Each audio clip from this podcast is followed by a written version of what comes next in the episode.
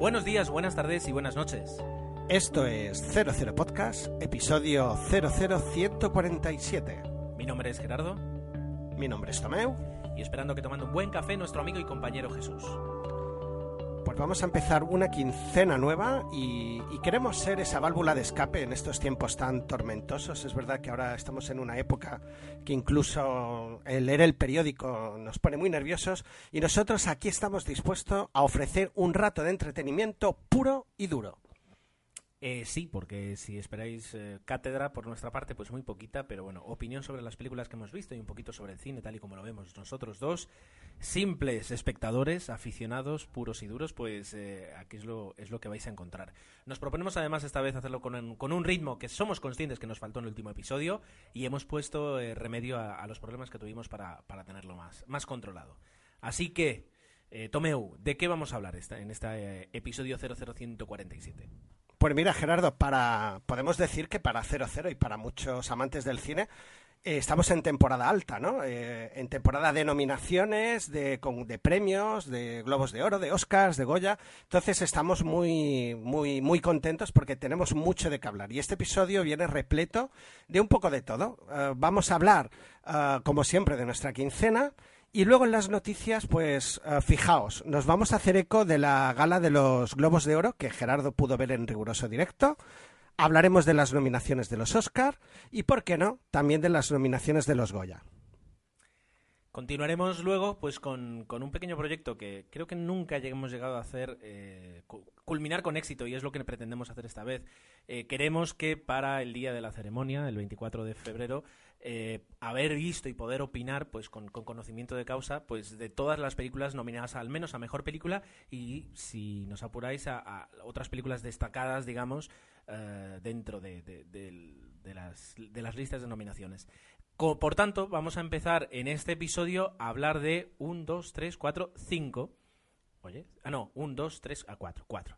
Cuatro películas que serían pues casi la mitad de las nueve que están nominadas y en concreto pues vamos a repasar de una forma em, entre breve pero con- concisa pero profunda de la vida de Pi, de Argo, de Los Miserables y de La Noche Más Oscura. Y, y esperamos no dejarnos nada y, y culminar, ya digo, el episodio pues hablando todo lo que tenemos que decir de estos de estas películas. Así que no es poco lo que nos, nos vamos a, cepillar, hablando, hablando mal y pronto, y po- por, supuesto antes vamos a dar un- alguna que otra noticia como ha hablado, como ha comentado Tomeu. Y bueno, aparte de alguna, lamentablemente tenemos que volver a hacer presente la sección Cine Muerto y también, por supuesto, hoy intentaremos, si queremos, prometemos hablar de o hablar de vuestros comentarios. En principio, eh, este es todo, todo el episodio, todo ese entretenimiento que, os queremos ofrecer. Bien, pues eh, sin más dilación, comencemos.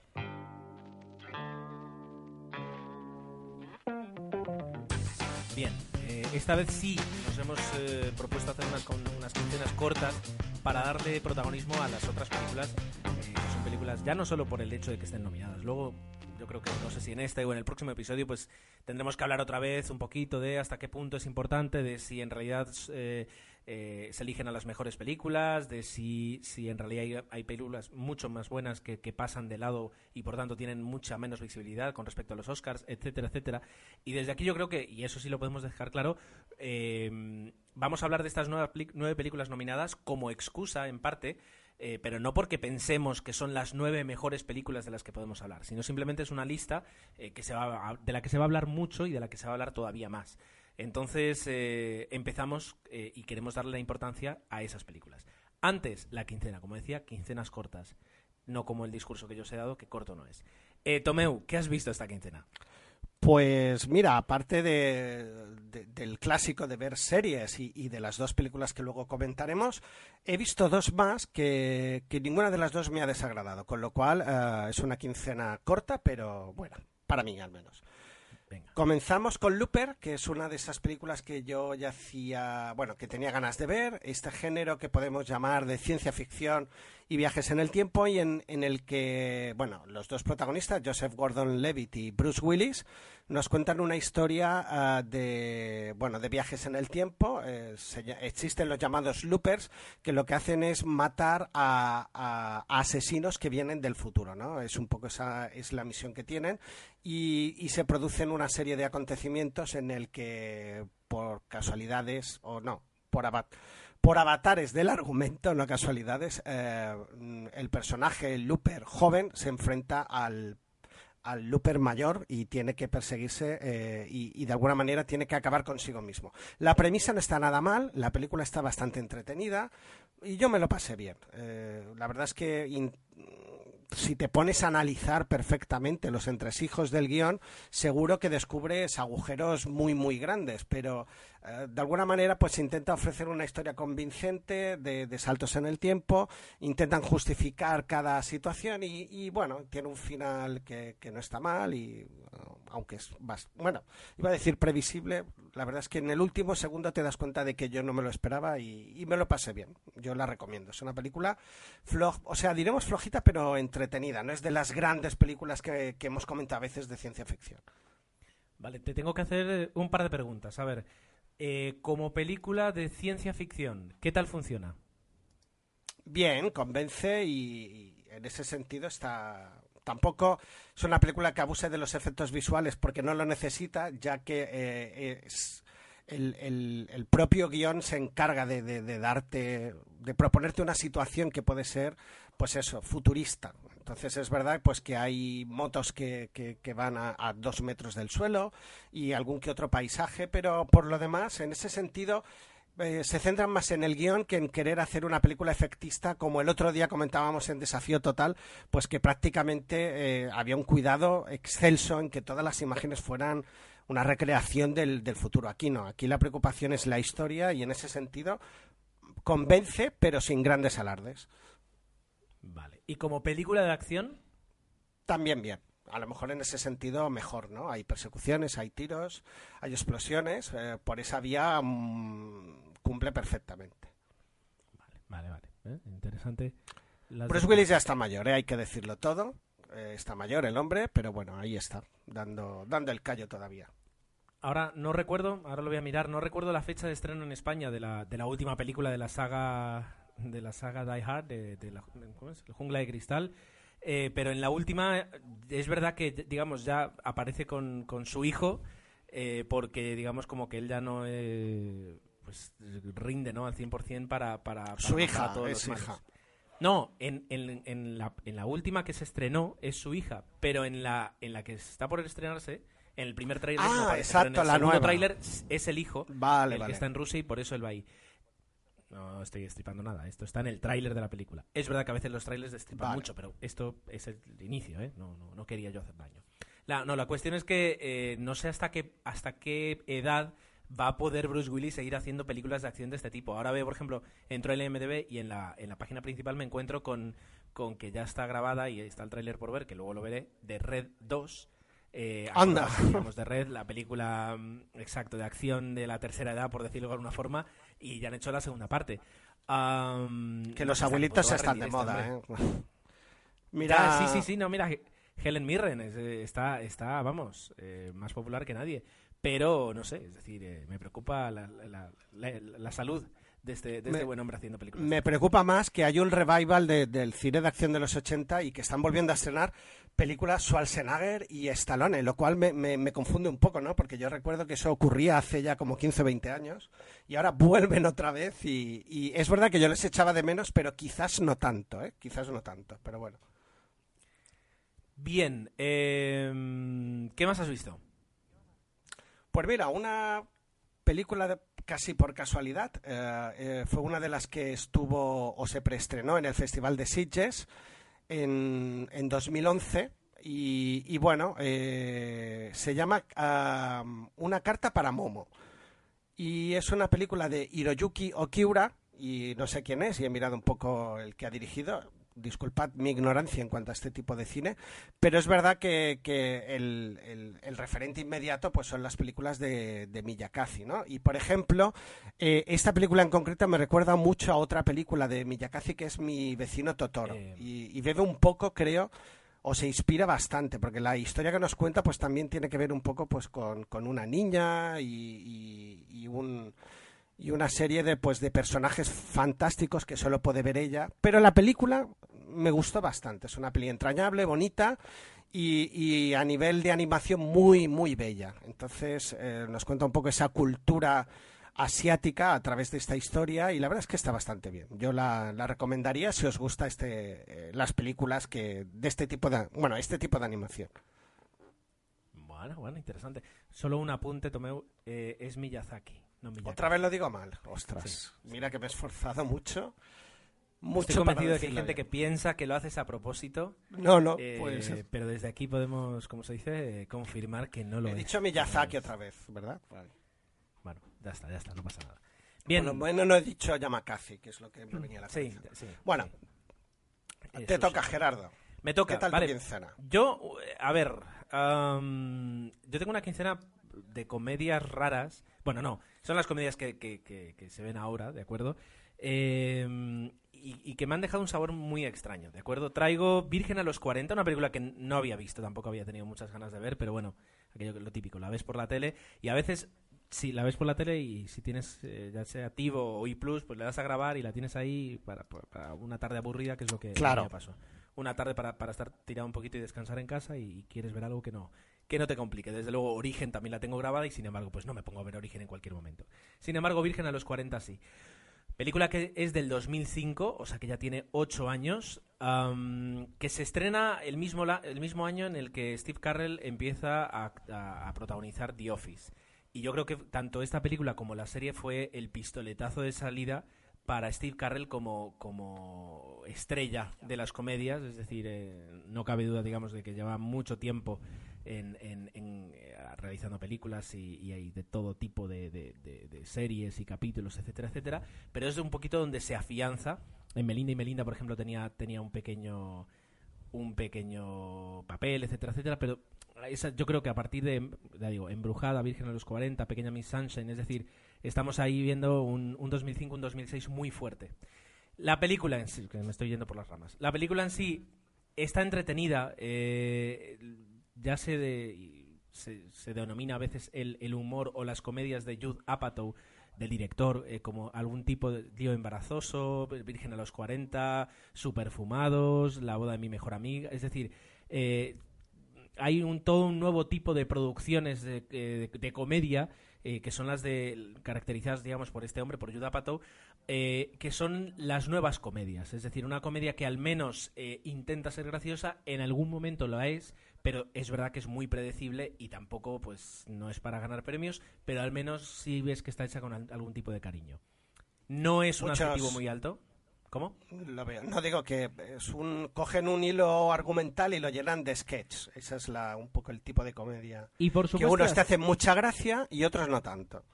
Y por supuesto, ya sabes, es decir, eh, qué giro va a tener, ves que los personajes pues siempre son pues muy bonachones, no hay ningún personaje que, haga las cosas a maldad, más bien las hacen por, por torpeza, etcétera, etcétera, etcétera, y ya está, es decir, eh, muy caracterizados y, y que discurren, discu- van discurriendo durante toda la historia y se acaba. Está bien, eh, ya digo, por ejemplo, me recuerda a Crazy Stupid Love, que creo que la, la mencioné en otra de mis quincenas, Sí. que, eh, que es también de, de Steve Carrell y que este, este tipo de, ya digo, el humor de Steve Carrell que es entre inocente, torpe y, y divertido, es decir, es, es- va por ahí, ¿no? Eh, pero bueno, está bien, se puede ver eh, y no y no defrauda. Sí, pues ya sabes. Además, Virgen a los 40, quiero decir, no te Sí, sí. un drama de Chekhov ni... No, yo de hecho fui con varios amigos a verlas y me reí bastante. O sea, que sí que es verdad que es una comedia que, que es simpática. ¿no? También, también puede ser diferente el verla, ya digo, en plan eh, con los amigotes de Sí, sí, totalmente. que no verla eh, siete años después en casa eh, sabiendo lo que, lo que te va a llegar, ¿no? Es decir, Sí, es verdad. Es un poquito diferente. Bueno, continuamos con la otra película que, eh, ya digo, me mantengo en la línea. Convención en Cedar Rapids. Yo he visto, o sea, tanto el título como el póster que estoy viendo me parecen lamentables. O sea, yo no sé cómo has podido ver esto. A ver, cuenta. Bien, esto fue... eh, la, la excusa es pobre. ¿eh? Estoy de acuerdo que la excusa es pobre. Pero poniendo a grabar la, digamos, la edición de los Globos, o sea, la, ceremonia de los Globos de Oro, de la que luego hablaremos un poquito, pues cuando terminé de, programar esa grabación vi que después de los Globos de Oro, Canal Plus ponía Convención en Cedar Rapids a las cinco y media de la mañana. Y yo dije, esta es la típica película que te ponen para que si ya has perdido el día, mañana no vas a ir a, trabajar, etcétera, etcétera, son las 5 de la mañana, acaban de terminar los globos de oro y estás tirado en el sofá que con el encefalograma prácticamente plano, pues es la película perfecta para ponerla. Eso es lo que yo pensaba y efectivamente lo es. Es una comedia protagonizada por eh, Ed Helms, que curiosamente es fue compañero de Steve Carell en The Office. O sea que, y en ese aspecto, además me, o sea, puede que no tenga nada que ver, pero sí es verdad que, me, que tiene ese punto eh, del mismo humor en el que él hace de una persona extremadamente ingenua, inocente, cándida, bondadosa, eh, temerosa, etcétera, etcétera. Y la historia simplemente es que eh, él trabaja en una pequeña ciudad, en una pequeña empresa de seguros, y lo envían a una convención de agentes de seguros, pues ahora no recuerdo dónde, pero bueno, sí, en Cedar Rapids, en un hotel. valga la redundancia. Sí, y allí se encuentra con varios personajes, entre ellos John C. Reilly, que también fue otro motivo para poder verla, porque me gusta mucho este actor, donde pues le pasan cosas. ¿Qué cosas? Pues cosas, o sea, muy simples y muy absurdas, pero que con, con, la personalidad que antes he descrito, pues dan un, dan un cierto juego. También está Anne Hedge haciendo un, papel que, fíjate, ahí está Anne Hedge, y, y ya está. Es decir, y la película discurre, y ocurren cosas... ¿no? Y sí, sí, bueno, pero tiene un papelito al principio nada más. La cuestión es que es que mm, la, película está bien eh, y hasta cierto a partir de cierto punto, perdón, resulta no voy a decir entrañable, pero sí se deja querer eh, y, se deja querer en el sentido de que llegas a, tenerle alguna empatía a los personajes, cosa que por ejemplo con Virgen a los 40 pues no llegué, pero sin embargo el, el, rollo convención que nadie le importa en un hotelucho de una ciudad hotel, pues ese puntito hace que, te llegue a importar un poco la vida de esas personas. Ya está, es decir, no, no hay más. Eh, también para ver un día en el que, en el que no quieras pensar. Eh, vi luego de, de casualidad eh, que uno de los productores era Alexander Payne, que es el director de, de Entre Copas o, o el director de la ahora me queda en blanco. Alexander Payne, eh, ahora lo diré. Entre copas. Sí, entre copas sí, pero, pero luego hay otro eh, que, ahora, que ahora La cuestión, eh, ahora todo el mundo que lo está escuchando, mucha gente dirá, ¿los descendientes? Pues sí, los descendientes, el director de los descendientes. Ah, es que no entendía lo que querías decir. No la mencionaré, pero sí es verdad que fue otra de las películas que he visto esta quincena, pero bueno, hablamos hace poco de ella y, no, creo, no creo que sea necesario volver a repasar un poquito. Pero bueno, eh, Convención en Cedar Rapids y Virgen a los 40, dos mm, comedias muy parecidas en el, aspecto de, que se dejan llevar, de que pueden tienen sus sketches, como tú dices, y poquito más, y poquito más. Bueno, pues nada, aquí dejamos... Dime, dime. No, no, comparado con algunas, algunas de las quincenas que hemos tenido aquí de 25 30 minutos, pues está hasta que, como que queda corta. No, y pobre. Pero, bueno. pues nada, nos, yo creo que nos vamos a resarcir ahora cuando hablemos de esas cuatro grandes películas, que yo creo que mm, sí, podemos clasificarlas a las cuatro como grandes, y, y ya así el episodio quedará mucho mejor. Bien, Pensé que ahora cuando has dicho resarcir, digo, a ver si se quiere resarcir con la muerte de Fernando Guillén, pero no, veo que no. No, no, no. De todas formas, lo que viene ahora es el momento del cine muerto eh, y dejemos a, Jordi de, OTV para que lo diga. El cine muerto con tu meufiol. Pues sí, Gerardo, nos dejaba eh, esta semana o hace unos días, a la edad de 80 años, el actor Fernando Guillén, eh, uno de esos otro de esos grandes actores pues que, se ha curtido en, cine, en teatro, en televisión y que, ha aparecido en grandes películas, eh, por ejemplo en Mujeres al borde de un ataque de nervios, y que para mí siempre ha sido un actor que la mayoría de papeles, por no decir todos, eh, eh aparecía muy convincente, a veces Sabemos que hay actores pues que, que, hacen películas o por encargo o, o, que al final no son tan buenas, pero actores como este pues siempre o como protagonistas o sobre todo como secundarios, pues eh, bordaban su papel, ¿no? Y, además nos dejaba o nos deja una gran saga de actores con su hija Cayetana, su hijo iba a decir Cayetano, ¿no? Igual que él, se llama igual que él. Fernando, Fernando. Fernando. Y, y bueno, pues que, que la verdad es que es otra, otra gran pérdida y, y justo, pues mira, eh, cuando ya se conocían las nominaciones a los Goya prácticamente, pues no- nos dejaba este actor. Desde luego es, es uno de los actores, eso, que, que ha creado una, una- no solo una saga de, de- de- de los, los Guillén Cuervo en ese aspecto, sino, sino que si nos ponemos a repasar su filmografía, pues eh, lo- empezamos a, a lo mejor hace un año y medio a, a- a empezar a perder a todos los grandes eh, y, y era uno de los poquitos que nos quedaban. eh, siempre decimos hay que cuidar a Alfredo Landa y, y a José Sacristán porque ya van siendo de los pocos Sí. representantes del, del cine de los 60, 70, eh, que fue un cine, pues algunos dirán que de menor calidad, pero desde luego es porque se acuerdan tan solo de un tipo de películas. Hay otras que forman parte pues de las filmotecas más preciadas y, y- y- cine muy difícil de realizar en aquella época. No, que- y, y forja de grandes actores, todos se han, se han curtido y han hecho unos papelazos luego en grandes películas. Recordar también que él eh, obtuvo el Oscar en el año 91 por Don Juan en los infiernos, una de las... ¿El Oscar o el Goya? Perdón, el Goya, he dicho el Oscar, se me va. Eh, Creo, por. Don Juan de los, en los infiernos y, y que bueno, como siempre le, estos actores les llegan los premios ya cuando en, en el ocaso de sus carreras, pero eso significa pues que han hecho la mayoría, por no decir todos, una gran carrera. Bueno, pues descanse en paz y desde aquí pues eh, queríamos acordarnos de, Fernando Guillén.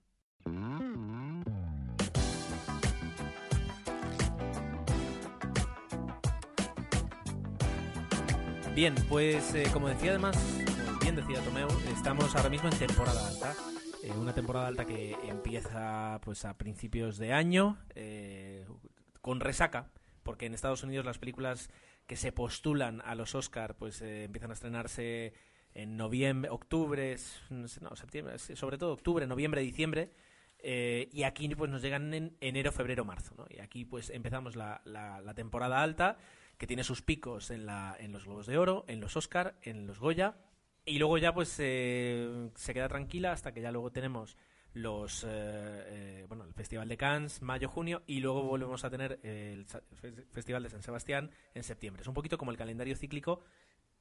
a ver, eh, decía Carlos Pumares que que en, esta, que en este país, solo en España, había más festivales de cine que pueblos. Y, y en el- en realmente el panorama de festivales es enorme y podríamos estar. Podríamos dedicar un podcast de cine únicamente dedicado a, a los festivales y con una frecuencia mm, quincenal como pretende ser la nuestra.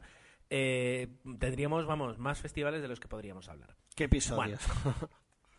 todo este rollo, hoy estoy que me, me enrollo bastante, para hablaros de eh, eso, de las nominaciones a los Oscar que pudimos, eh, bueno, una, una pequeña ceremonia protagonizada o digamos liderada por, por Emma Stone y Seth MacFarlane, el que va a ser, el que va a presentar los Oscar, el creador de Ted, de Padre de Familia, de Cleveland, de mm, American Dad, es decir, se, se, mm, ya dio muestras de la acidez de su humor durante, durante la presentación de los nominados, pero yo creo que tan solo fue una pequeña muestra de cara a lo que podemos ver el 24 de febrero eh, a partir de, pues, de la medianoche en España, ¿no?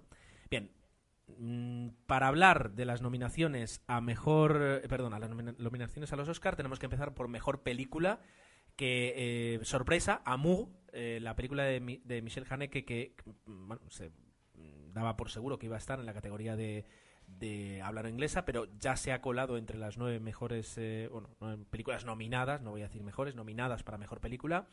Argo, la película de, de Ben Affleck, con George Clooney, entre otros, produciéndola. Bueno, Amor está doblemente nominada por extranjera sí. y por mejor película. Pero por eso digo, es decir, la sorpresa Curioso. ha sido que esté aquí en esta primera categoría. Luego tenemos Sí, sí. Bestias del Sur Salvaje, una película que, que ganó el Festival de Sundance de este año y que es una película, se puede decir, 100% independiente, que se ha colado también aquí, lo cual hace que, que, mm, el otro día lo hablaban en la entrada de los Globos de Oro, que cada vez eh, eh, Hollywood va hacia atrás, es decir, no busca las super, hiper, mega producciones, sino que busca producciones más, mm, algo menores Bueno, que pueden dar. Luego, al menos en las nominaciones. Luego, quien gane no lo sé. eso te iba a decir. Por eso nomina nueve para poder meter estas, porque las superproducciones también entran, claro. Exacto. Eh, Django desencadenado, la película de Quentin Tarantino, que pues esperamos para el pro- este episodio no, pero para el próximo poder comentar y poder explicaros a ver Sí, qué sí. nos ha parecido. Pero bueno, viene rodeada de mu- muchísimo ruido y, y parece que la gente, o sea, las críticas son buenas. Los Miserables, una película que yo ya he visto, que vamos a poder hablar de- dentro, dentro de unos minutos, de Tom Hooper, que, bueno, es, el musical eh, que se cuela en, esta, en esta categoría. La vida de Pi, la película de Ang Lee. eh, bueno, Tomeo nos va a poder contar qué le ha parecido. Lincoln, una película también que la, la dejamos pendiente para, para el próximo episodio.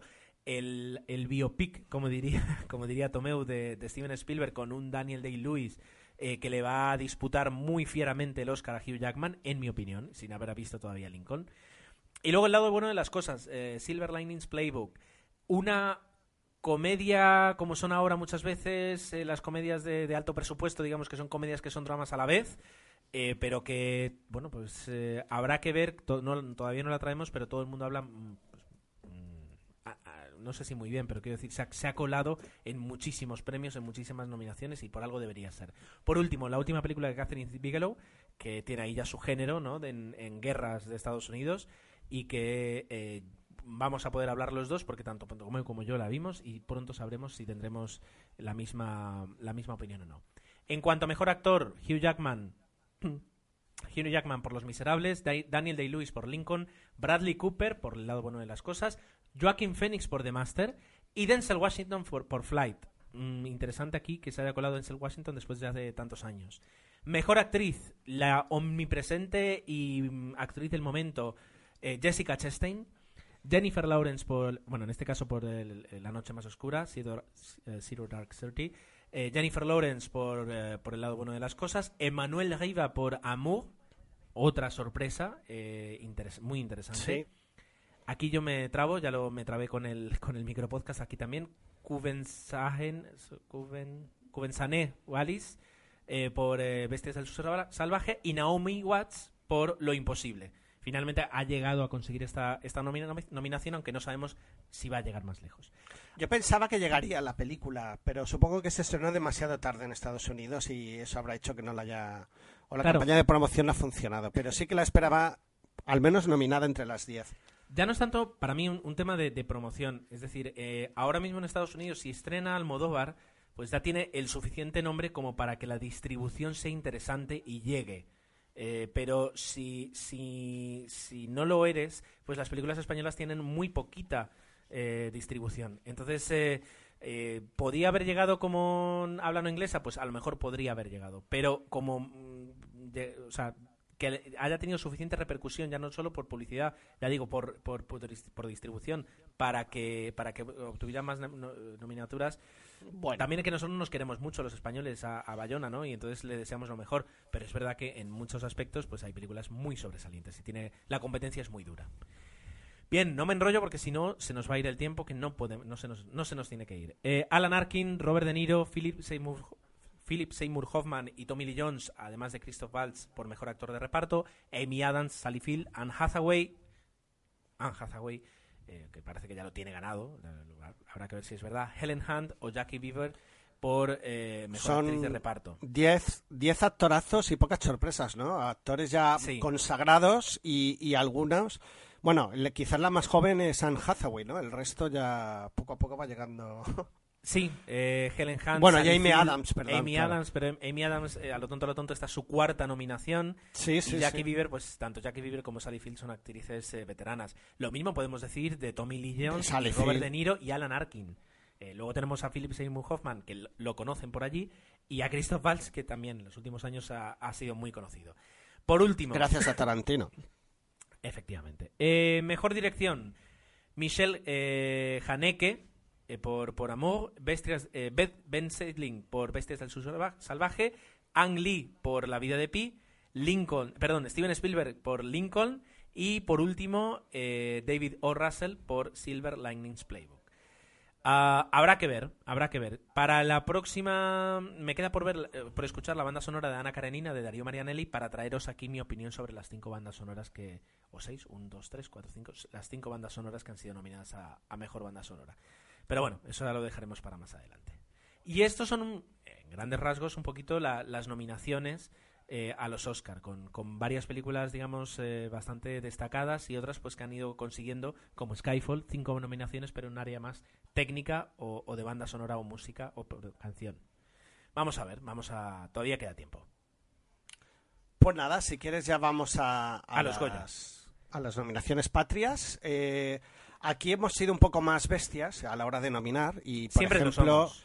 sí, sí, a saco hemos ido con Blancanieves, que no ha sido elegida por la Academia para los Oscar como película no inglesa, pero en España le hemos dado 18 nominaciones, lo cual no está nada mal. Otra película que yo no he visto y no sé hasta qué punto se estrenó ya hace, debió ser a principios de año, Grupo 7, acaparó otras 16 eh, nominaciones y luego pues la española lo, o sea, la española, es redundante decir esto aquí, pero bueno, Lo Imposible ah, se lleva 14 nominaciones y luego El artista y la, mole- y la modelo o la película de Fernando Trueba pues se lleva 13, con lo cual como veis... ah, podríamos decir de que todo está muy repartido, pero cuatro, estas cuatro películas son las que más nominaciones acaparan. Y, y bueno, destacar, ¿qué podemos destacar? Pues bueno, mejor película, como ya hemos dicho, las cuatro. Blancanieves, Grupo 7, Lo Imposible, El Artista y la Modelo. Mejor director, pues los directores de, de dichas películas. Eh, Fernando Trueba por El Artista y la Modelo. Alberto Rodríguez por Grupo 7. Bayona por Lo Imposible. Y Pablo Berger por Blancanieves. Y luego, ah, en los actores, mejor actor, Jen Rochefort, por el artista y la modelo, eh, es el pintor pues que obviamente va a pintar a, la modelo. Antonio de la Torre por Grupo 7, que yo le conozco más por actor de, televisión que, que por cine, pero bueno, se va poco a poco consagrando y creo que aparecía en Gordos, hacía de prota bueno, uno de los protagonistas y lo hacía bastante bien y este actor va ganando con el tiempo. José Sacristán, un clásico, antes lo has mencionado, por El muerto y ser feliz, y Daniel Jiménez Cacho por Blancanieves. Y dentro de mejor actriz, Aida Folk, que hace de modelo en la película El artista y la modelo. Eh, tenemos aquí a Penélope Cruz por Volver a nacer, Naomi Watts, uh, una actriz extranjera nominada por una peli española eh, por Lo Imposible y mi querida y vanagloriada, vanagloriada Maribel Verdú por Blancanieves que, que está muy de moda, ¿no? Porque aparte de, de- de esta película pues es la, la protagonista de la campaña de, de invierno, creo que no, de las Rebajas. rebajas, de, de una gran conocida uh, gran empresa de, de- de ropa. Grandes almacenes. algo. Eh, Es, Grandes curioso que, que sustituye a Watts, que hizo la campaña de Navidad, y, y Maribel Verdú pues eh, retoma las rebajas Ahí el- para que veas. en ese aspecto. Y bueno, y si queréis ver el resto de candidaturas, pues en la propia página de los Goya la podéis encontrar. Pero lo dicho, lo que llama quizás más la atención son esas ah, 19, perdón, 18 de Blancanieves, que no sé si estamos ante un récord. Co- La verdad es que no sé si es que es la película más nominada o no, pero cerca está. El tema es que con los Goya siempre pasa esto un poquito, es decir, hay dos o tres estrenos que se llevan, eh, pues no voy a decir, El la, no voy a decir la, la veintena, pero rozando siempre la veintena, no sé cuál será el récord. Eh, pero bueno, es, es otro tipo de premios y, y están más concentrados en, en algunas películas. Aunque luego el número de estrenos, es verdad que con estos años de la crisis ha bajado un poco, pero sigue siendo enorme. Eh, es curioso que luego se, se concentren tanto. Claro, siempre defienden los premios como el dar a conocer y es verdad que la- las nominadas ya las conocemos porque son las que más taquilla han dado. Entonces eh, siempre estamos igual con este con este dilema, pero bueno, ahí están estas eh, estas cuatro. Aquí no nominamos a nueve, sino que solo a cuatro. ¿Ves? Ahí, ahí nos quedamos. Bien, am, vamos a pasar un poquito, también por encima, pero, pero comentando, eh, la ceremonia de los Globos de Oro, eh, que fue pues hace ocho días, para cuando publiquemos, si publicamos el lunes, que es la intención, eh, hace ocho días que, que se, se entregaban los premios de los Globos de Oro. Pude ver en dos tandas, ya digo, el lunes por la noche y el, y el martes por la noche, es decir, poco a poco, eh, pude ver el, la gala de la ceremonia una ceremonia que es verdad que no había visto, así como los Oscars sí, los Globos de Oro no. Es lo que tienen durante muchos años no haber tenido el plus. Ah, es la primera vez que la ves. Sí, es la primera vez que la veo. Eh, ya digo, el, el plus sí que lo había tenido otras veces, pero... eh, perdón, la- los Oscars sí, pero sin el plus pues, se hacía un poquito complicado y hace unos años pues tampoco tampoco caía yo en, en entrar en Internet. Yo era muy, era muy inocente en, en aquel entonces, hasta que te conocí. Am, el tema está, eh, vamos a decir que la ceremonia estuvo muy entretenida, eh, a mí me gustó mucho, es un ritmo marcadamente diferente al de los Oscar, el simple hecho de, que los invitados pues estén allí, o bueno, o piquen algo y estén pues sentados en mesas redondas por películas, etcétera, etcétera, hace ya que, que- que todo sea más, más distendido, ¿no? Es una fiesta como más, más pequeña. Eh, la pareja, ¿no? Eh, que hay que decirlo, la pareja de Tina Fey y Emmy, y Emmy Peller, eh, Peller, Poller, no sé, ah, presentando la entrega de los, de los Globos de Oro que sustituían a, Ricky Gervais, pues yo creo que funcionó muy bien. El humor fue muy bueno. eh, fue ácido en, su justa medida, pero también fue di- divertido simplemente por, por divertido. Eh, y además la combinación fue buena. La verdad es que mm, a mí me, a mí me resultó, me resultó interesante y disfruté mucho del humor que hubo durante toda la ceremonia. Hubo momentos emotivos, eh, cuando apareció el, el agente especial en el que se basa la película de Argo, eh, apareció Bill Clinton, el discurso de Judy Foster, que, perdón, que merece, merecía todo el tiempo que le dieron, que yo no sé cuánto tiempo fue, pero casi casi diría que que 10 minutos. Pero bueno, la, la película, eh, perdón, la película, la, la ceremonia, la, la ceremonia fue muy, muy entretenida, duró bastante, muchas categorías. Eh, y además, el, como dijeron, como dijo Tina Fey, dice, están aquí, dice, para, para eh, premiar a las series que llevamos eh, viendo durante todo el año y a las películas que se acaban de estrenar. Eh, y, es así, entonces eh, ves a tanto, tanto mm, actores de series como de televisión. Eh, Comentando aquí en casa decíamos que, de hecho, si tuviéramos que elegir una alfombra roja a la que hacer cola para poder ver, casi casi es mejor ir a la, a la de los Globos de Oro, porque ves no solo a personajes de televisión, sino, de, perdón, de cine, sino también de Sí. televisión. Puestos a elegir, es verdad que, que sería mejor, sí. Perfecto. La verdad es que, la verdad es que eh, está, está muy bien. Y, y se disfruta tanto, tanto como la de los Oscar sin ningún problema. Así que um, al ser más, más pequeña, un poquito más acogedora, pues tiene, tiene un puntito que, que es interesante. Dicho esto, esta opinión paupérrima de lo que, lo que puede ser la, la ceremonia, eh, hablando de los de los eh, de los bueno, de los nominados y los ganadores, en cuanto a me- perdón, eh, que me estoy quedando sin voz. En cuanto a mejor película drama, ganó Argo por encima de la Qué vida ganas de ver algo. Pues ponte Argo. Sí, sí, no. Para el próximo la traigo, sí. Ah, da igual, Tú ya la has visto, ¿no? Yo la he visto, yo la he visto, la voy a poder hablar, eh, voy a plo- poder hablar Bueno, ella luego. No nada. La vida de Pi, Lincoln, La noche más oscura, Django desencadenado y no, pues ganó Argo, una película eh, bueno, que tiene lo suficiente para ganar, lo puede tener, aunque seguramente Lincoln, eh, eh, La noche más oscura, eh, to- todas las demás también lo tenían. Mm, Me gustaría saber bien qué motivos les empujó a, a los a los periodistas, bueno, a la asociación de periodistas Asociación de Periodistas Extranjeros de Hollywood, pues votar algo por encima de otras. Eh, mejor actriz, Jessica Chastain. Esta está como, como cantado. Fíjate que estaríamos, Cantadísima, veo. teníamos a Marion Cotillard, a Helen Mirren, a Naomi Watts o a Rach- Rachel Weisz, pero aquí estaba ya prácticamente como cantado. Tanto como ah, Daniel Day-Lewis, mejor actor en un drama. De acuerdo, por encima de Richard Gere, John Hawkes, Joaquín Phoenix o Denzel Washington. Si alguien se lo podía disputar y sin haberla visto, pero digamos, así como funciona Hollywood, a lo mejor era Denzel Washington. Pero en este caso, Daniel Day-Lewis es muy, es muy, eh, o sea, muy sobresaliente. Tengo muchas ganas de ver Lincoln para saber, para saber si realmente se lo merece tanto, que yo creo que sí, por lo que hemos visto.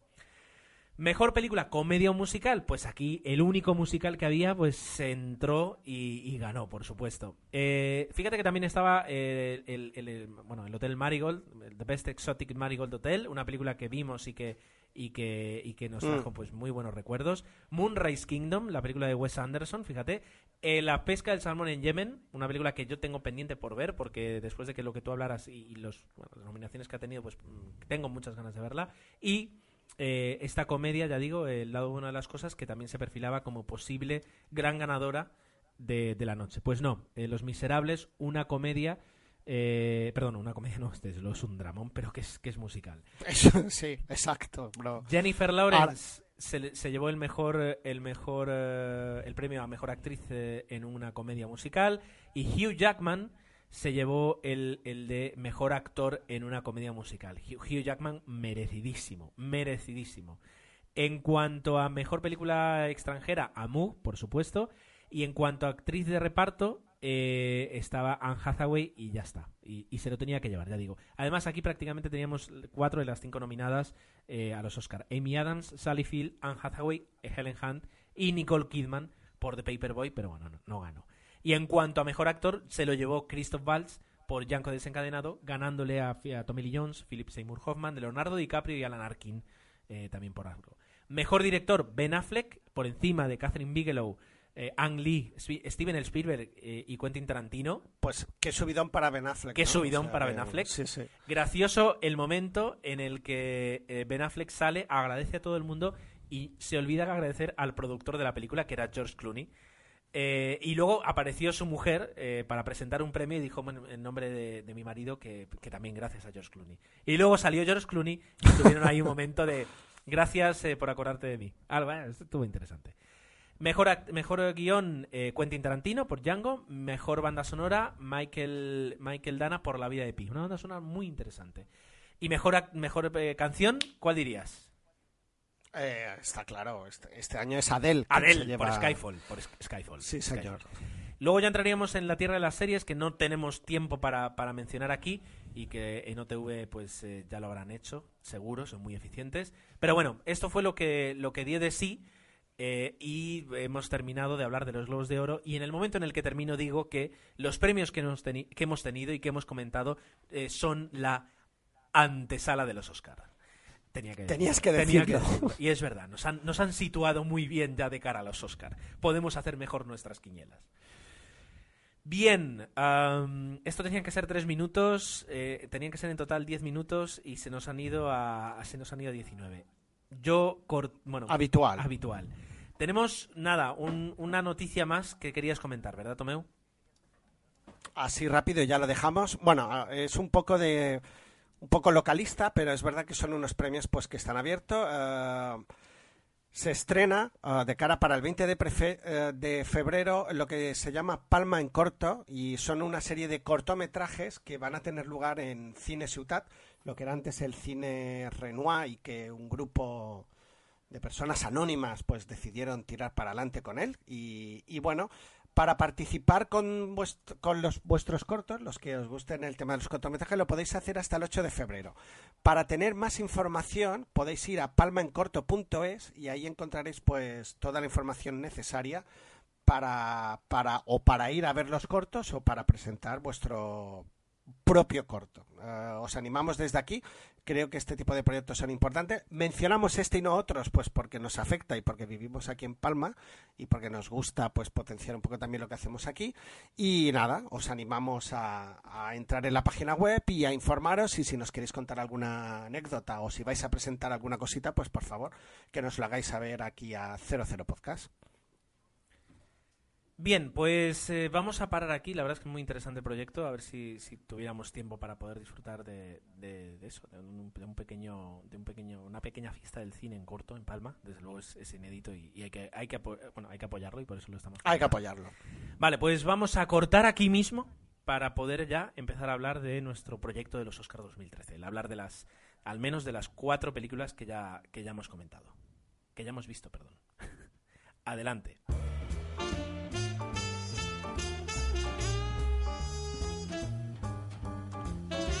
Vamos con la primera, Gerardo, y, y esta es eh, La vida de Pi.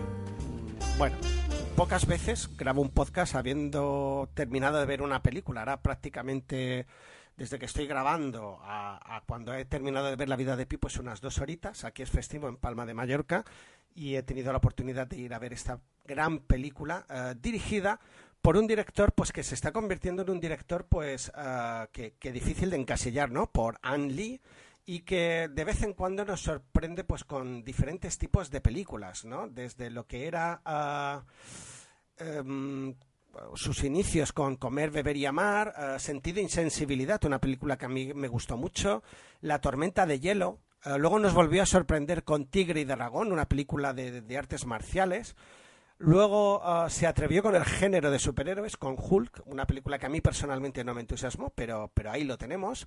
Luego con Brocket Mountain, una película donde se refleja la homosexualidad de manera brillante y, y que puso de moda otra vez ah, en, en el año 2005 ah, este tema, ¿no? Porque se hablaba por todo y, se atrevió pues a contar una de vaqueros, eh, lo cual le tiene mucho mérito. Y ahora nos sorprende mm, otra vez con una película totalmente distinta que está basada en un libro que es La vida de Pi. Ah, una película que yo la quiero ah, la quiero hermanar sería como la invención de Lugo del año pasado, ¿no? Una especie de fábula donde nos cuentan una historia muy bonita, visualmente muy atractiva y que, y que bueno, eh, tiene una gran moraleja que algunos ya se han atrevido a, aventurar, pues que era una moraleja demasiado explícita, pero no deja de ser, pues eso, una fábula y nos cuenta una historia preciosa, muy bien contada y que, pues sí, puede tener, eh, quizás peque excesivamente al final de la película en querer explicarlo demasiado. A mí personalmente me ha encantado, creo que es una película de, de mucho calado y visualmente mm, brutal. Me atrevería a decir, pues, que un director como Ang Lee, que, que sabe eh, coger eh, toda la belleza del cine asiático y luego intentar imprimir el ritmo del cine eh, occidental, con lo cual la mezcla creo que es bastante, bastante potente. En este caso, creo que aquí hay un gran reflejo de, de todo esto. ¿Qué nos cuenta Pi? Pues una aventura de un chico, pues que eh, por desgracia sufre un naufragio. Lo cuenta así rápido porque eh, realmente eh, el inicio de la película hasta lle- llevarnos a este punto es mucho más extenso, nos intenta presentar muy bien al personaje, pues nos llega a eh, sufre un naufragio junto a un tigre, ¿no? Y dentro de eh, lo que sucede, la mayor parte de la película, esa relación que se va a establecer en, en una barca perdida en medio del mar, intentar sobrevivir y además tener un tigre eh, dentro de, tu propia embarcación, lo cual lo, lo complica todo bastante. Entonces, ah, esta historia mm, nos va a intentar hacer reflejar, ah, pues, una- un tipo de filosofía o la manera de entender, ah, bueno, es que no quiero decir el qué, porque aunque es evidente des- casi desde el principio de la película, nos intenta contar una historia para que luego ah, tomemos partido sobre, sobre lo que pensamos, pues a raíz de nuestras creencias, ¿no? Sería un poco esta, un poco esta la ¿Te ha gustado entonces? A mí me ha encantado. Una gran puesta en escena. Sí, por un poco como la invención de Hugo, ¿no? Es un, en el caso de la invención de Hugo era una especie de homenaje al cine. Aquí estamos hablando, pues, un poco el, un homenaje a las creencias, a las religiones, al creer en algo de forma brillante, ¿no? A través de una historia, pues, que, que es increíble, claro que sí, que es increíble, pero que necesaria, pues, para que entendamos lo que nos quieren, lo quiere, nos quiere encontrar, ¿no? Aquí se habla del cristianismo, se habla del islam y se habla de diferentes religiones para hacernos ver realmente, pues, cuál es la esencia de todo esto. A mí eh, considero, pues, que que el autor del libro y luego Anne Lee, al intentarlo reflejar en la película, pues creo que lo consiguen de forma muy convincente. No es una película que antes me lo preguntabas, creo que para ver con niños, porque aparte de que hay un par de escenas, bueno, que eso tampoco tiene mucha importancia, que son un poco crudas, sí que el ritmo de la película, pues para niños más jóvenes puede ser bastante pesado. Yo la recomendaría para niños a partir de 8 y 9 años, por supuesto, pero eh, yo como adulto he disfrutado Vale, como, o sea pues, que pues como un sí, o sea, vende. Eh, lo que digamos veías en el tráiler, esa, esas ganas, digamos, de, de llevarte en un viaje épico, etcétera, etcétera, sucede. Esa O belleza sea, visual, ocurre, sí. te, te- te- te consiguió transmitir esa, esa sensación, te, te llevó consigo. No, no, y además eh, eh, es poesía, ¿no? La mayor parte de la película busca esos planos que, que, como decíamos, en las, pe- que ya lo, lo intentaba hacer en Tigre y Dragón, esos planos perfectos, con, una, con un encuadre perfecto, una luz maravillosa, unos colores muy exuberantes, pues para un poco idealizar todo lo que nos quiere contar, ¿no? Y, y el actor protagonista, eh, Suran Sharma, pues la verdad es que está muy convincente y lleva absolutamente todo el peso de, la película, junto con el tigre. Y me imagino que el departamento de efectos visuales, ¿no? Porque hay mucha, mucho de ello en la película, pero am, bien llevado dentro del guion, ¿no? La- está llena de efectos visuales, pero creo que para que la historia tenga muchísima más belleza y muchísima más, iba a decir credibilidad, que no creo que es lo que busque, sino espectacularidad, ¿no? Que, que cale más en el espectador. Te quedas, eh, hay momentos en que te quedas en, eh, en la pantalla de cine alucinado con lo que te está ofreciendo. O sea, ver esto en alta definición tiene- es Wow. increíble. Fuera, fuera aparte, y perdonad la mala expresión, de la música, que, que sí que acompaña ¿Verdad? muy bien, es de Michael Dana. eh, en- Te- a lo largo de toda la A ver, película. eh, se llevó tú el- decías el- que era una banda sonora de Oro, curiosa. Eh, por delante de otras bandas sonoras pues eh, muy reputadas y, y que ya digo en el próximo episodio Sí. pues eh, comentaré pero yo la, la pude escuchar la semana pasada y me gustó mucho la verdad es que eh, no la he visto digamos pegada a la película a ver qué tal qué tal juega pero pero ya escuchándola sola me gustó mucho Aquí mezcla todo porque es muy importante tanto lo visual como la música, como la escena.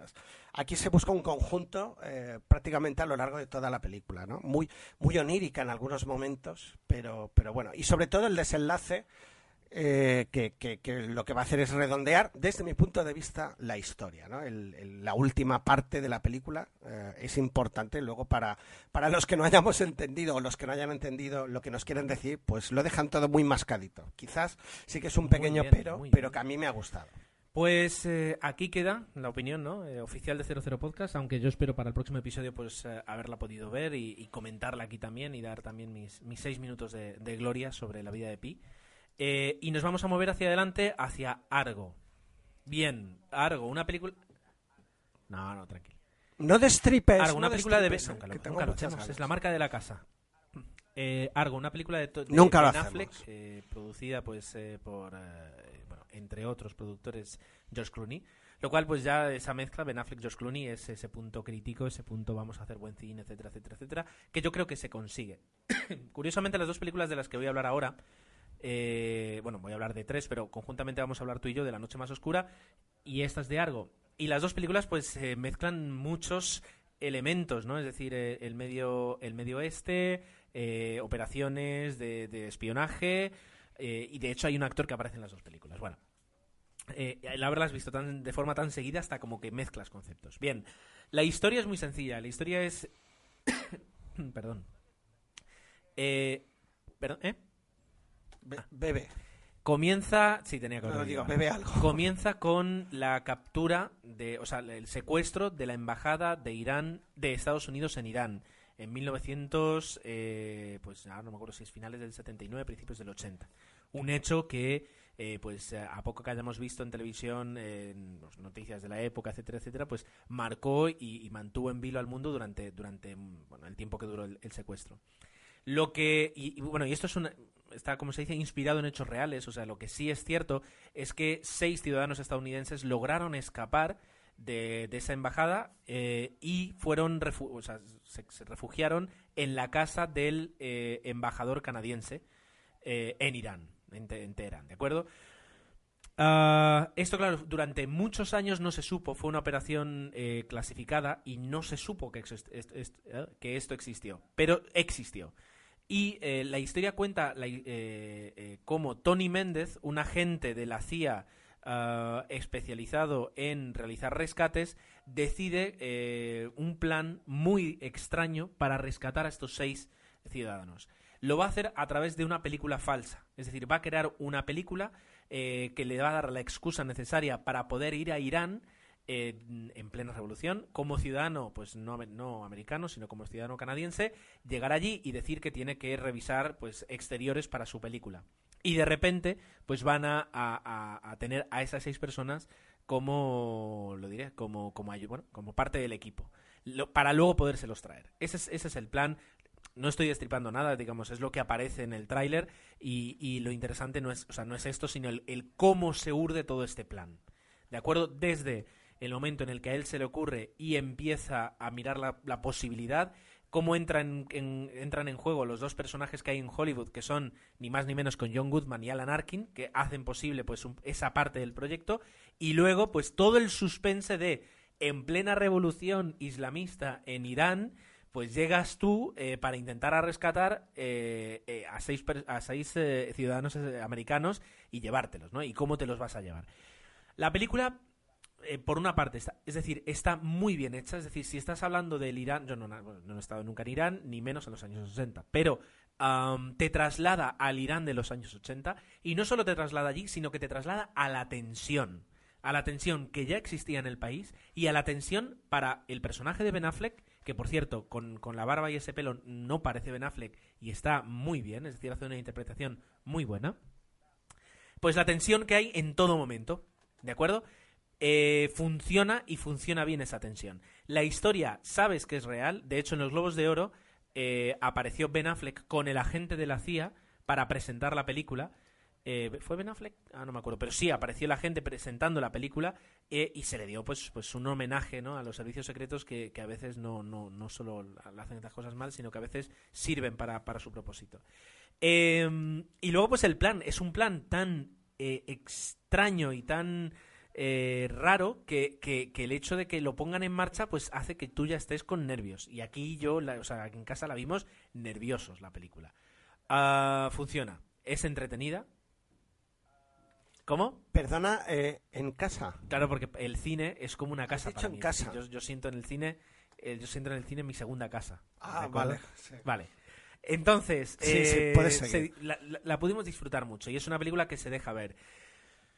¿Merecida la nominación? Sí. Me, eh, ¿Candidata firme a los Oscars? No lo sé. De hecho, se ha llevado el Globo de Oro. Pero mm, en estas, en estas categorías muchas veces los Globos de Oro mm, discurren por caminos diferentes a los Oscars. De cara a los, al, Oscar, yo no sé si es una película tan fuerte como para ganarlo. Pero si lo fue eh, en Tierra Hostil, también podría serlo esta sin ningún problema.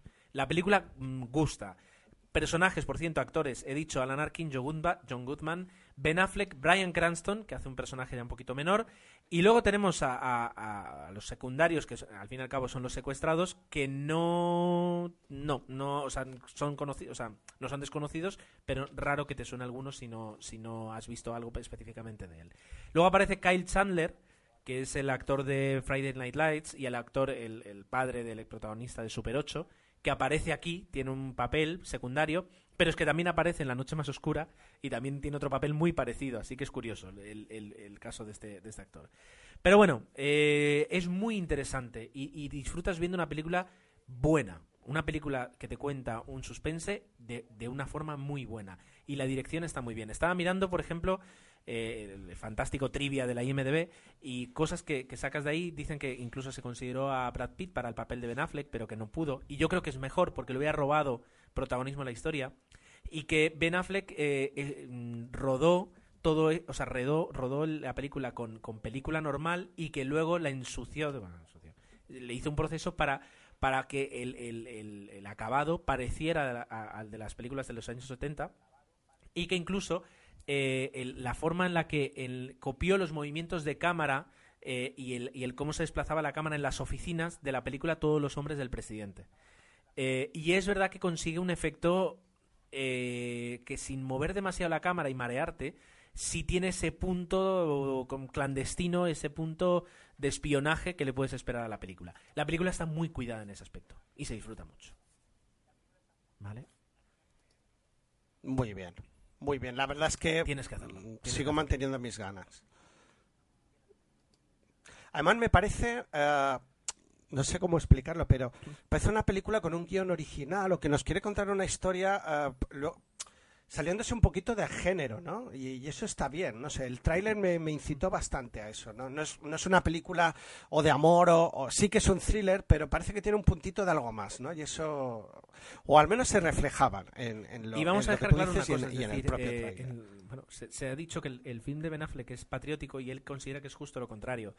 En los primeros minutos de la película te explica eh, que toda esta situación en parte está creada porque los gobiernos británicos y estadounidenses provocan un golpe de estado en Irán para poder para poner para quitar al presidente legítimo y poner al Shah que luego pues eh, tiene que salir corriendo. Es decir están diciendo a ver eh, esto está provocado por nuestra política exterior. Es decir en ese aspecto es, es totalmente claro. Y luego por último eh, leía otra otra de las trivialidades que, eh, claro, aquí el, eh, Canadá jugó un papel muy importante en esto. Es decir, eh, el hecho de que se refugiaran ya en casa del embajador canadiense jugó un papel muy importante en, en, en la, en el rescate de estos, de estos ciudadanos. Y que cuando se estrenó en Toronto la película en un pase previo, pues se recibió críticas como que dónde estaban los canadienses, ¿no? Es decir, que nosotros no hicimos nada y que Ben Affleck agradeció las críticas y, y de hecho modificó alguna que otra parte de la película, que no voy a decir cuál, para que se vea un poquito más el rol que juega el, el gobierno canadiense y Canadá en toda esta historia. Interesante. ¿Alguna pregunta más, Tomeu? Te veo concentrado. No, vale. Pues no, no, estaba mirando la, un poco eso, las fotos de la película y tal, y, y- y nada, veo que, que te ha gustado y me alegra, porque a veces eh, dices, ay, pues vamos a ver qué opina Gerardo y luego, pero no, veo que, Pues que vamos bien. eh, vamos vamos con la siguiente que pude ver. Eh, Los Miserables. Sí, no, ahora... Te dejo, te dejo seguir hablando. Los Miserables. Porque yo no la he visto y, y perdona que te interrumpa y así ya luego lo dices del tirón. Te lo digo para ver si me convences. Esa no me hacía nada de ganas. He visto el tráiler, es un musical. 99%. Creo que es 100% cantada, si no me equivoco. Mu- Entonces, no, Mira. no es mi género, sinceramente. Pero Tomeu, quizás tú me, me corrijas. Olvídate del género. Olvídate Dime. de que es cantada. ¿A ti te gusta ir al cine para que te cuenten buenas historias? Vale, pues eh, Los Miserables de Víctor Hugo Por ya es en sí supuesto. una buena historia. El musical que Es una creó, gran historia, una gran allí novela. donde lo estrenan es una grandísima adaptación de la obra al género musical con unas canciones impresionantes. Esto es así, ¿de acuerdo? Ahora eh, mm, ya no tienes motivos para no ir a- al cine a poder disfrutar de Los Miserables. Es una grandísima producción de una calidad excepcional, eh, donde se ha cuidado hasta el más mínimo detalle, al menos, bueno, por supuesto a mi entender, donde el, el- casting, donde digamos el reparto es acertadísimo, me gusta mucho, eh, les hacen cantar, les hacen cantar muy duro y, y todos, incluido que yo pensé que no, Russell Crowe, eh, pasan la prueba, ¿vale? Yo no he estudiado 10 años en un conservatorio y por supuesto alguien que haya estudiado canto eh, ahora mismo pues me puede enviar un correo electrónico de seis párrafos, por supuesto, pero como espectador eh, la emoción que consiguen transmitir está por encima y cubre, digamos, a lo mejor algún fallo en la calidad de, de su voz y de sus canciones. Eh, es una historia que te va a emocionar, que te va a, a- a eso, a- sobre todo eso, a emocionar, a disfrutar y a sufrir. No tienes motivos para... Olvídate, es que el musical no es mi género, olvídate de eso. Es decir, porque si solo vamos exclusivamente a películas que sean de nuestros géneros, pues nunca veríamos nada diferente. Y a veces nos atrevemos y vemos cosas diferentes. Pues ya está. Es decir, es con eso ya tienes suficiente excusa para decir voy a ver Los Miserables. ¿Vale? Es decir, que la película es 100% cantada, 99% cantada. De hecho, es una, es una absurdez eh, que aquí doblen la- el- los 90 segundos de, de- de voz no cantada. Es decir, estás cantando y de repente le dicen, traédmelo. Sí, y sí, siguen me cantando en inglés. ridículo, sí. "Ah, Pon un subtítulo más. Los subtítulos, quiero entender que los subtítulos eh, en las canciones son los subtítulos, o sea, quiero decir, ponen las letras en castellano de la canción. Es decir, en, un- en el musical que se, eh, que se hace en España, si las canciones son en castellano, tienes que no puedes traducir, tienes que crear letras nuevas para cada canción para que tengan rima. Entiendo que esos son los subtítulos que se han, Claro. que han puesto, porque Para que yo que puedo entender inglés eh, y además en este musical a poco que entiendas inglés entiendes mucho porque se vocaliza mucho, es lento, no es es bring him home, eh, quiero decir a poquito que, que- que entiendas las palabras, pues ya, ya te ya lo entiendes. Los, los subtítulos no tienen nada que ver. Nada. Son muy diferentes. Eh, entiendo que ha sido por así, que ha sido por ese motivo, y si es así, tiene un pase, pero si no, no lo entiendo. ¿Vale? La historia, la historia es muy conocida. Eh, lo voy a resumir, es que es la, historia de, un número de, personajes a cual más miserable, eh, y no miserable porque sea malo, sino porque le suceden cosas malas. En una Francia postrevolucionaria donde, donde el- pues, ¿cómo se dice? El, el pueblo lo que hace es sufrir y sobrevivir, ¿de acuerdo? Y se centra en varios personajes. El hilo de la historia lo lleva un personaje que, que- quédate con este nombre porque te va a encantar. Es Jean Valjean. Y, y, y Jean Valjean está interpretado por Hugh Jackman y Hugh Jackman bueno, hace sí. un papelazo, pero papelazo. Es decir, yo no sé, quiero ver Lincoln solo para ver lo que hace Daniel Day-Lewis. Pero es que el personaje de, de Jean Valjean, interpretado por Hugh Jackman, te transmite una cantidad de emociones espectaculares. Anne Hathaway también es fantástico. Luego tienes a, a Russell Crowe que, que hace un personaje, pues. mm, de- No, pero es Vosotros verdad, no es- lo es veis, que a nivel Gerardo le están está brillando muy los bien, ojos. teniendo en Es cuenta la dificultad este que es a través de un musical. Y yo terminé llorando en la película y, y- y te están cantando. Quiero decir que a veces es complicado conseguirlo y, y lo consiguen. Luego, la pareja Sasha Baron Cohen y Elena Bonham Carter, que hacen unos personajes muy determinados con, con sobresaliente. Eddie Redmayne, que hace un personaje ya, digamos, más joven, con, junto con Samantha Barks. Quiero decir, todo el casting, incluido el, el personaje Gavroche, que es un niño, eh, lo hacen todos muy bien. Y la película está muy cuidada. Todo lo que es el diseño de producción, los vestuarios, el maquillaje, todo está muy bien hecho. Y la película, o sea, terminas y cuando termina la película dices, esto es, no es la única película, pero es cine. ¿Vale? ¿Es un musical? Sí, el musical es tan antiguo como, bueno, como el cine sonoro de Hollywood. Quiero decir, y lo es. Y esto es cine, es decir, esto es una película Claro. hecha que te cuenta una historia que, que, que no es creíble, porque, porque quiero decir, es una adaptación súper resumida de, de una novela, pero, pero lo le te están mostrando eh, eh, espectáculo y espectáculo de una altísima calidad. Así que yo, Los Miserables, o sea, me quedo con una muy buena impresión. Bueno, bueno, bueno, pues sí que sí. Bueno, bueno. Es verdad que me hemos abierto el apetito, ¿eh?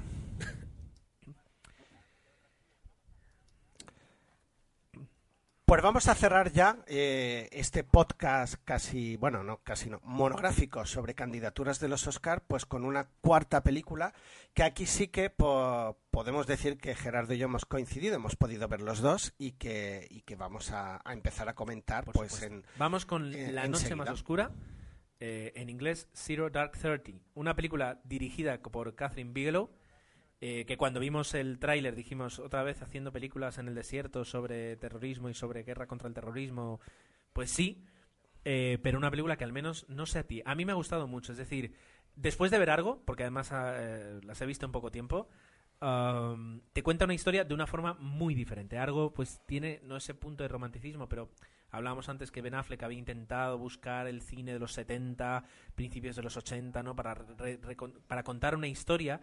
Y aquí no te cuentan una historia como, como en Argo, inspirada en hechos reales, sino que aquí te dicen que, lo que vas a ver pues es muy parecido, muy cercano a la realidad. Entonces, eh, di, di, di.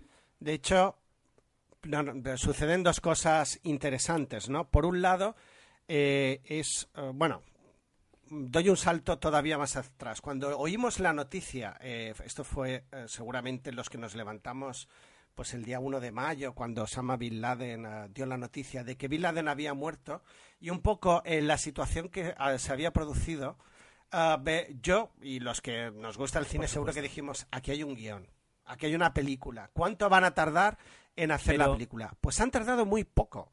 O sea, yo creo que es un récord dentro de lo que es la esas adaptaciones de basadas en hechos reales, porque Pero poco ¿sabes más por de un qué año ya se tardado tan se Ahora lo estaba leyendo en el trivia de, de la IMDB de esta película. Porque originalmente el guion era acerca de la infructuosa búsqueda de Bin Laden. Y, y cuando, digamos, el guion estaba ya listo y estaban pre- Imagínate. preparando la película, capturan a Bin Laden. Entonces tienen que cambiar el guion y cambiar la historia. Pero por eso, porque el proyecto empezó antes de que, de que, de que mataran a Bin Laden. Ya existía, Entonces, en ese aspecto. Eh, la- imagínate.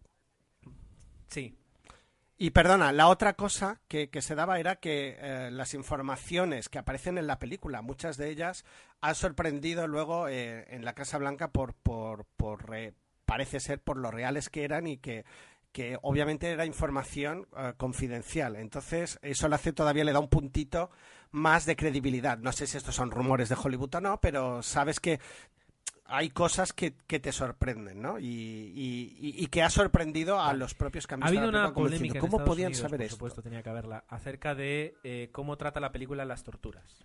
¿De acuerdo? Em, de hecho, una Ese es broma otro que punto, hizo- que hicieron en, en los los Globos de Oro al presentar, diciendo que eh, a pesar de esta polémica, eh, las presentadoras daban toda la confianza a Catherine Bigelow porque ella había estado casada tres años con James Cameron y sabe- seguro que sabría muy bien lo que era una tortura. Bueno, pero Pues la verdad es que es una broma un poco desagradable, no, no, pero es bueno. gracioso prácticamente. No. Am, la película te muestra, es decir, un, un poco el- el- la utilidad eh, o, o por qué, sin entrar ya, digamos, no, no vamos a juzgar eh, el por qué, ni en la película tampoco lo juzgan, simplemente te muestran lo que se hizo y lo que se hacía. Eh, el negarlo después de todo todo lo que tuvi- o sea, todas las noticias que recibimos de Gizmo, de Abu Ghraib, etcétera, etcétera, es absurdo negar que no hubo torturas. El que cuando llegó, de hecho incluso se refleja, y aparece, digamos, por, por detrás, el que, el que cuando llega Obama dice que todo esto se tiene que parar y el cómo afecta a la búsqueda de Bin Laden. Porque afectó eh, y ahí te lo cuentan. Entonces, eh, es interesante la forma en la que se, se aproxima. Y es una forma muy am, desprovista, desprovista de adornos como podría tener algo, adornos cinematográficos. Es decir, la película está muy bien dirigida. Yo no entiendo Sí, por qué sí, sí, sí. eh, a Catherine Bigelow se le, se- se le echa de la, de la candidatura a mejor dirección porque la dirección es muy buena y además tienes como tres partes diferentes. Tienes una parte en la que la película es un poquito más lenta, donde el personaje de Jessica Chastain es, es más inmaduro, acaba de, de incorporarse a toda esta historia. Otra parte en la que... Exacto. La más Exacto. dura Luego es la parte más dura porque de es hecho, donde o sea, se no ven las durante toda la torturas. película, sino que sino que es decir, es, es- O sea, la más dura de ver, perdón. Casi se puede decir.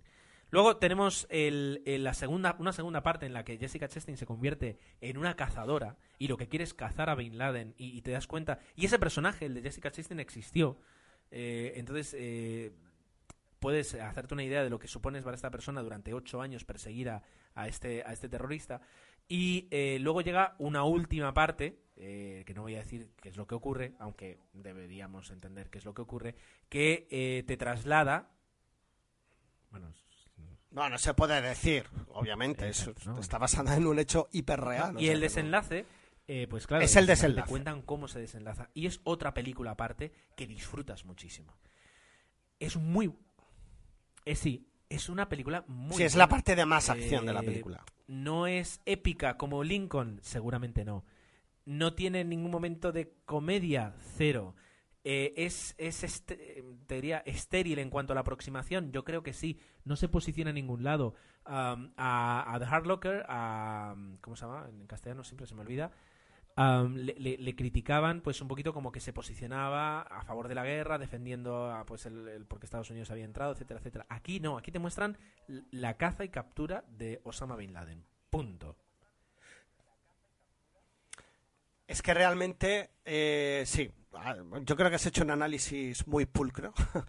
y es y quizás es la virtud y el posible defecto que pueda tener la película. Es el que sabe mantener perfectamente la distancia. Hay cero ah, subjetivismo, creo yo. Es verdad que ah, cuesta creer, ¿no? Que, que- que- que todo... Aquí Está el peso de la película recae en Jessica Chastain, que está fantástica, pues que en la vida real eh, esto sucediera así, ¿no? Pero igualmente eh, esa es la única concesión quizás a lo que es la dramatización de esta historia, pero todo lo demás se mantiene desde un punto de vista ah, con distancia, muy rígido, sin adornos, y eso pues la convierte en una película, creo que, que es, eh, es acertado que lo haga, pero que en algún momento puede parecer ah, o lenta o, o aburrida porque cuesta eh, esa frialdad a veces eh, te, te saca. A mí, por lo menos, en Bien. algún momento me saca de la película. Luego te mete de lleno otra vez. Pero ahí está. Yo estaba diciendo, sí, me ha gustado, pero Es, es verdad es que en algún momento pues me, me ha aburrido. Estoy en no contra sé. de las tres cosas que has dicho, pero, pero aportando, aportando un valor. Eh, lo- tú decías, a veces Bien. cuesta creer que sea así. Y yo creo que, que con esta película lo que demuestran es que al, o sea, no hay eh, supersatélites que encuentren de forma mágica a los terroristas o, o en esta guerra. Quiero decir que. No, pero me refería al personaje de ella. de alguna forma, fuera teniendo en cuenta de que- de que te dicen que es así. y- Pero y al principio de la ¿eh? Película te dicen que todo lo que se va a saber Al 100%. ha sido contado de primera mano por gente que estuvo en, en todas estas escenas, te muestran que al final el, el- el éxito en este tipo de operaciones se debe al tesón y al trabajo de una persona de forma constante. Y luego, pues para, para darle más crédito a la película, tú decías, eh, se hace de una forma tan, tan desadornada que, que a veces aburre.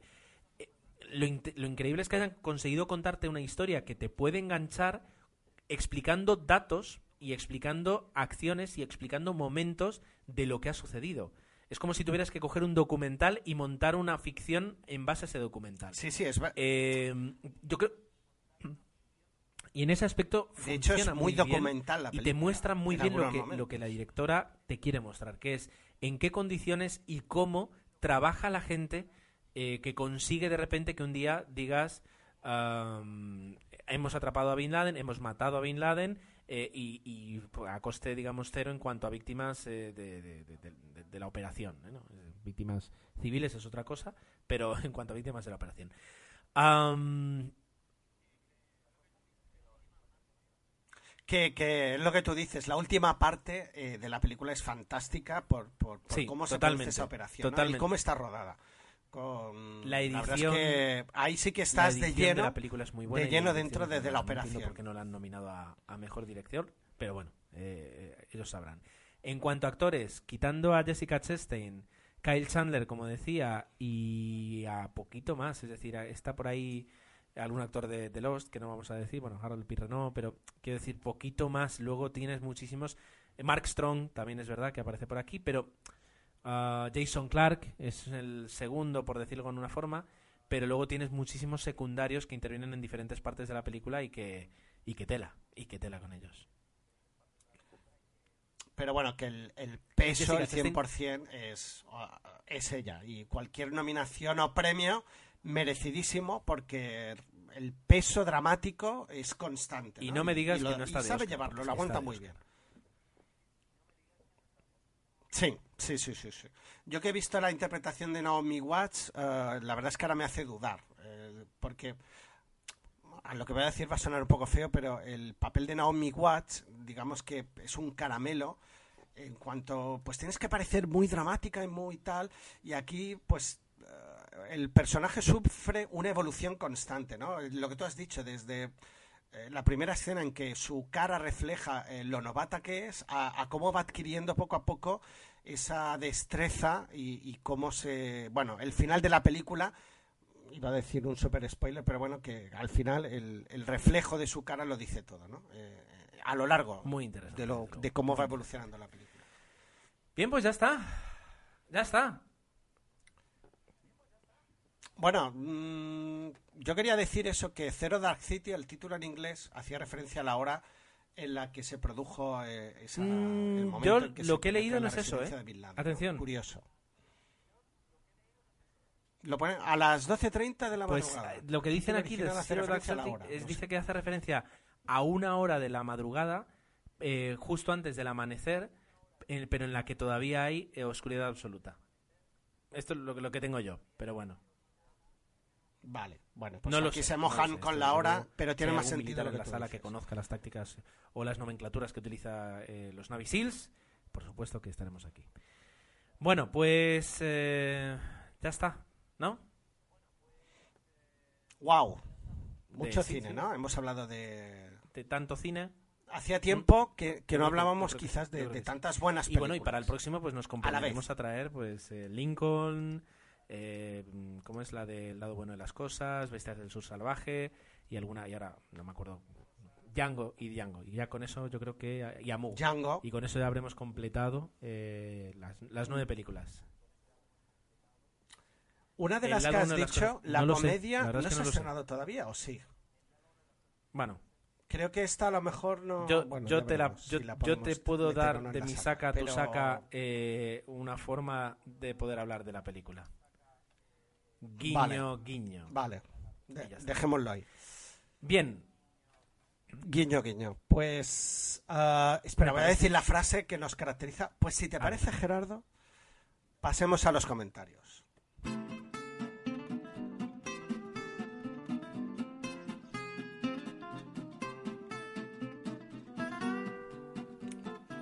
Llegamos a la parte final y, y aquí los protagonistas ah, sois vosotros.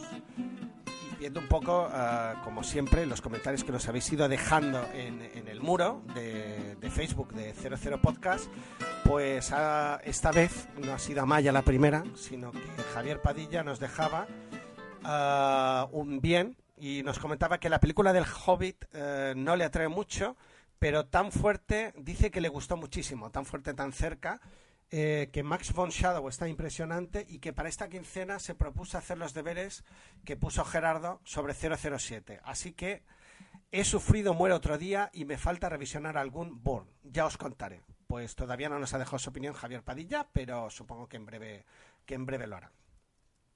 desde luego sí, o sea, puede ser interesante. Ya lo de sufrir de muere otro día ya deja un poquito, mm, ¿no? Nos, nos, nos deja entrever un poquito. Un comentario que nos dejaban en el muro de Facebook, dice, 45 minutos he aguantado viendo Cloud Atlas, nos lo dejaba Carlo Purriños. Qué Que gracia. en ese tiempo no me haya enterado de lo que me quieren contar, mezclando en el tiempo muchísimas historias y temas complejos, es insoportable para mí. No la recomiendo para nada.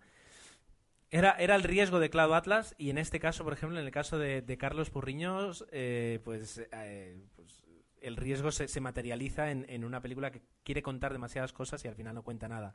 Y otro comentario justamente de Carlos Purriños, eh, al respecto de la película de la que acabamos de hablar, dice que sobre La Noche Más Larga, que entiendo que es La Noche Más Oscura, dice que, está muy bien filmada, los actores correctos, bien montada, inter interesante de principio al fin. Dice, pero ¿dónde está la obra maestra que me han querido vender?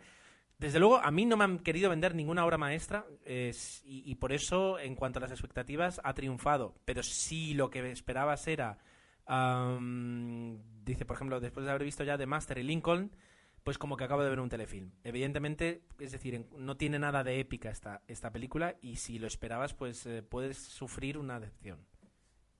Es lo Bueno. que quería comentar. Bueno. ¿Qué más? Ah, luego Amaya nos comentaba que le gustó mucho el alucinante mundo de Norman, no le pareció demasiado infantil, más de terror animado que otra cosa, mm, es verdad, que para, que para niños muy pequeños no es, eh, todo se ha dicho. Yo puedo decir que Laia, perdón, Paula, de 6 años, le ha gustado mucho más que, que a Laia de 10 y se rió muchísimo. O sea que imaginaos a veces lo que podemos pensar de que, uy, esto, yo pensaba que se iba a asustar y me giraba la cara y la verdad es que se lo estaba pasando bomba, ¿no? Con lo cual, mira, a veces eh, los niños nos sorprenden.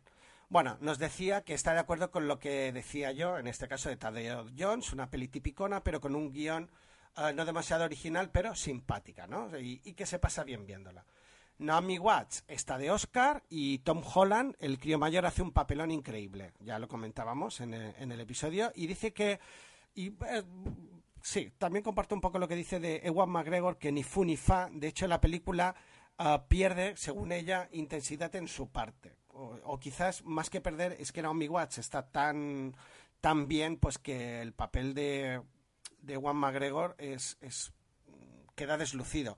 Y yo diría más, creo que Edward McGregor eh, asume un rol en un momento dado de la película que crea muchísima polémica, es la conversación que muchos han tenido después de ver la película, y es el qué hubiera hecho yo en la piel de él, ¿no? Hay una escena clave en la película en la que todo el mundo nos sorprendimos de, de lo que hacía él, y quizás eso también pues haya marcado un poco el papel, ¿no? Porque ya te digo, es una escena muy polémica. Uh, pero bueno, y dice que no por él, sino por el corte que le meten a la historia tras los primeros 45 minutos. Eh, también es verdad que la, la, historia se centra mucho en Amoy Watts y de golpe y porrazo pues nos dejan ahí a, esta, a, la parte de Juan McGregor. Bueno, dice, me pregunta, eh, y supongo que nos preguntan si hemos visto Lock and Stock y Rock Rolla. Sí que he visto Lock and Stock, me gustó mucho, y Rock Rolla no la he acabado de ver. Mm, Mira que cuando vi Snacks, Cerdos y Diamantes en su época y cuando vi Locan Stone me encantó, pero Rock Rolla, que intenta repetir un poco el éxito de las anteriores, ya me cansó un poco, ¿no? Se le veía demasiado el plumero. Pero bueno, no sé, no quiero descartarla del todo. Y te han, ha encantado lo que has dicho tú, Gerardo, de si se quita el personaje de Sarah Jessica Parker en La joya de la familia, pues la película hasta gana, ¿no? Es curioso. Y no sé si, sí. si la ha visto porque esa y dice que no la ha visto porque esta actriz le da mucha pereza. Le das más protagonismo a Claire Dance y, y punto. Y Luego tenemos un, iba a decir un comentario, pero es... Eh, Perdona, es, y defiende eh... mucho, lo digo porque vale la pena mencionarlo, también a la película tan fuerte, tan cerca. Veo que tienes más ah. fans de, lo que, de, de, los que yo tengo del Hobbit. Eh, justamente hablando de eso, tenemos aquí el comentario de Indica Pérez, que algo me dice que es tolkieniano, por, por, toda la opinión que nos deja, toda una opinión, leedla si tenéis tiempo, es broma, sobre, sobre, eh, sobre el Hobbit, ¿no? Aparte del Hobbit dice que hace tiempo que no, que no ha ido a ver el, que, no había ido al cine, cosa rara en él, pero que en las últimas películas tampoco ha habido muchas películas que le hayan animado a ir. Eh, pero bueno, dice que ha visto bichos, que no está mal, eh, pero tampoco le entusiasmó, que en su momento fue a ver Ants y dice que fue por la participación de Woody Allen eh, que es por una de sus debilidades cinematográficas y diría que es eh, que, le gustó incluso más que Bichos. Que tiene pendiente de ver Attack the Block y que después del corto pues le interesó más. Y luego, pues, la opinión que da sobre el Hobbit, eh, de alguna forma resumida, para no comen comentarlo palabra por palabra, es que no piensa ir a ver el Hobbit. ¿Por qué? Porque desde su punto de vista, Peter Jackson, en la adaptación que hace del Señor de los Anillos, lo hace muy mal. Es decir, metiendo paja innecesaria eh, cambiando cosas sin motivo alguno y eh, dice que a él le queda claro que Peter Jackson, lejos de pretender ser fiel al libro, buscó eh, dar un su, punto, su propio punto de vista a la historia. Dice, claro, si, una persona que hace eso con El Señor de los Anillos le dan el mismo proyecto, o sea, le dan el Hobbit, eh, pues qué es lo que no va a esperar otra cosa del Hobbit y que justamente por eso ah, no tiene pensado, no le despierta ningún interés la adaptación que haya podido hacer Peter Jackson de- del Hobbit. Dice que Yo lo a comentaba. muchos- Sí. No, no. Que yo lo comentaba, o sea, a mí me gustan mucho las adaptaciones, pero también es verdad que yo leí el libro de joven y no tengo el recuerdo de realmente de si el argumento o no es fiel. Y quizás eso es lo que ha hecho pues que yo tenga una visión más optimista de las películas, ah, de lo que los fans de verdad o que tienen más presente el libro la tienen, ¿no? Mm, Yo creo que ese es mi, mi no diré mi justificación. A mí me gustan y es verdad que no recuerdo los libros, pero lo que me inspiraron en su momento los libros, pues me lo ha inspirado a Peter Jackson. Quizás pues con su versión ah, también a, a- a su manera, ¿no? Y, y es un poco lo que puedo decir. Pues dice que, que él, eh, la mayoría de la gente dice, sé que la mayor- a la mayoría de la gente les encantará este producto comercial, pero no es para mí. Dice que él se queda con los libros y que eh, espera que algún y día haga una adaptación. Pues mira, aquí es lo bonito. Y luego, bueno, nos acaba de llegar un comentario también eh, extenso, extenso, extensísimo de, de Jordi Lucas que por tiempo pues también vamos a, poder resumir, eh, pero mm, literalmente así como lo vamos leyendo porque no lo teníamos leído ni, ni preparado. Eh, sobre O sea, la ha historia entrado interminable. a saco. Sí, ha entrado hace 30 minutos cuando estábamos grabando. Sobre la historia interminable dice que es un clásico de los 80 que aún le emociona. Eh, sobre Los Amos del Barrio, que es una comedia típica de Ben Stiller súper absurda. Eh, y que, bueno, luego sobre Romper Ralph dice que es la- para él la mejor película de animación del 2012. eh, que técnicamente está muy bien, pero que sobre todo cuenta una historia muy bien contada y divertida. Que es para él eh, mejor que, que Brave. Memorias de África, banda sonora muy buena y buena fotografía. Es verdad que el personaje de Meryl Streep tiene un doblaje en castellano pues bastante bastante eh, desacertado, por decirlo de una forma mm, eh, mm, adecuada. Y que Snatch, Cerdos y Diamantes dice que es un peliculón, que todas las interpretaciones están muy bien, que el guion, la puesta en escena, el ritmo y la banda sonora. Dice que el papel de Brad Pitt está genial y que el doblaje es muy bueno. Sobre que Blancanieves no vaya a los Oscars, dice que sin haberla visto, eh, el hecho, por supuesto está lastrada por el tema de, de The Artist del año pasado y que eh, luego sobre las películas que comenta sobre el- justamente el Hobbit dice que es una película muy buena pero demasiado larga que no ofrece nada nuevo eh, o, que no se haya visto eh, pero que bueno que lo que mm, se muestra es más de lo mismo que es la gran pega dice que si no hubiéramos visto antes el Señor de los Anillos pues hubiera sido alucinante pero como ya tienes todo el bagaje del Señor de los Anillos pues que no te sorprende eh, de, ninguna forma. Y te, te hace una pregunta, dice, Tomeu, eres un genio, ¿en serio que no te preparas tus nombres? No, no, salen así, me salen del corazón. Y, bueno, me gusta el comentario, estoy bastante, mm, ¿ves? Comparto un poco lo que dice Jordi Lucas. Y no lo dije cuando hablé del Hobbit. A mí me gustó, me gustó bastante, pero ah, poco espacio para la innovación. Es una película continuista sobre lo que ya ha hecho. Y es verdad que te puedes permitir, ahora que han pasado varios años, pues el intentar ser, innovar un poco. Y creo que Peter Jackson ha ido a lo fácil. Pero le ha salido bien, porque a mí me ha gustado.